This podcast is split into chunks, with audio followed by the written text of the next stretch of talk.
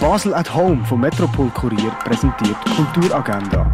Es ist Montag, der 16. November und so kannst du in die Woche starten. Ein Rundgang durch eine aktuelle Ausstellung von der Fondation Bela geht am 2. Happy Monday heisst es in der Clara. Aktiv gegen den Montagsblues vorgehen, das kannst du ab dem 6. in der Clara. Südafrika 1981 zur Zeit der Apartheid. Wie alle wissen, junge Männer muss auch der Nicolas van der Swart sein zweijährigen Militärdienst leisten.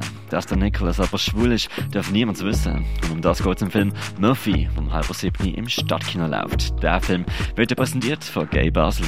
Ein Gaunerpaar hat auch seine Tochter Old Dolio zu einer Vollblutganovin ausgebildet. Zusammen lassen sie keine Gelegenheit für Schwindel aus. Aber dann kommt die charmante Melanie ins Leben von der Old Dolio rein und stellt ihr Leben auf den Kopf. Um das geht es im Film Cachillionaire, der am halben siebten und am viertel von neun im Kultkino Atelier läuft. Und Erinnerungsbilder von der Cornelia Ziegler hängen im Restaurant zum schmalen Wurf. Die tägliche Kulturagenda wird präsentiert von Basel at Home. Shoppen ohne Schleppen an sieben Tagen rund um die Tour.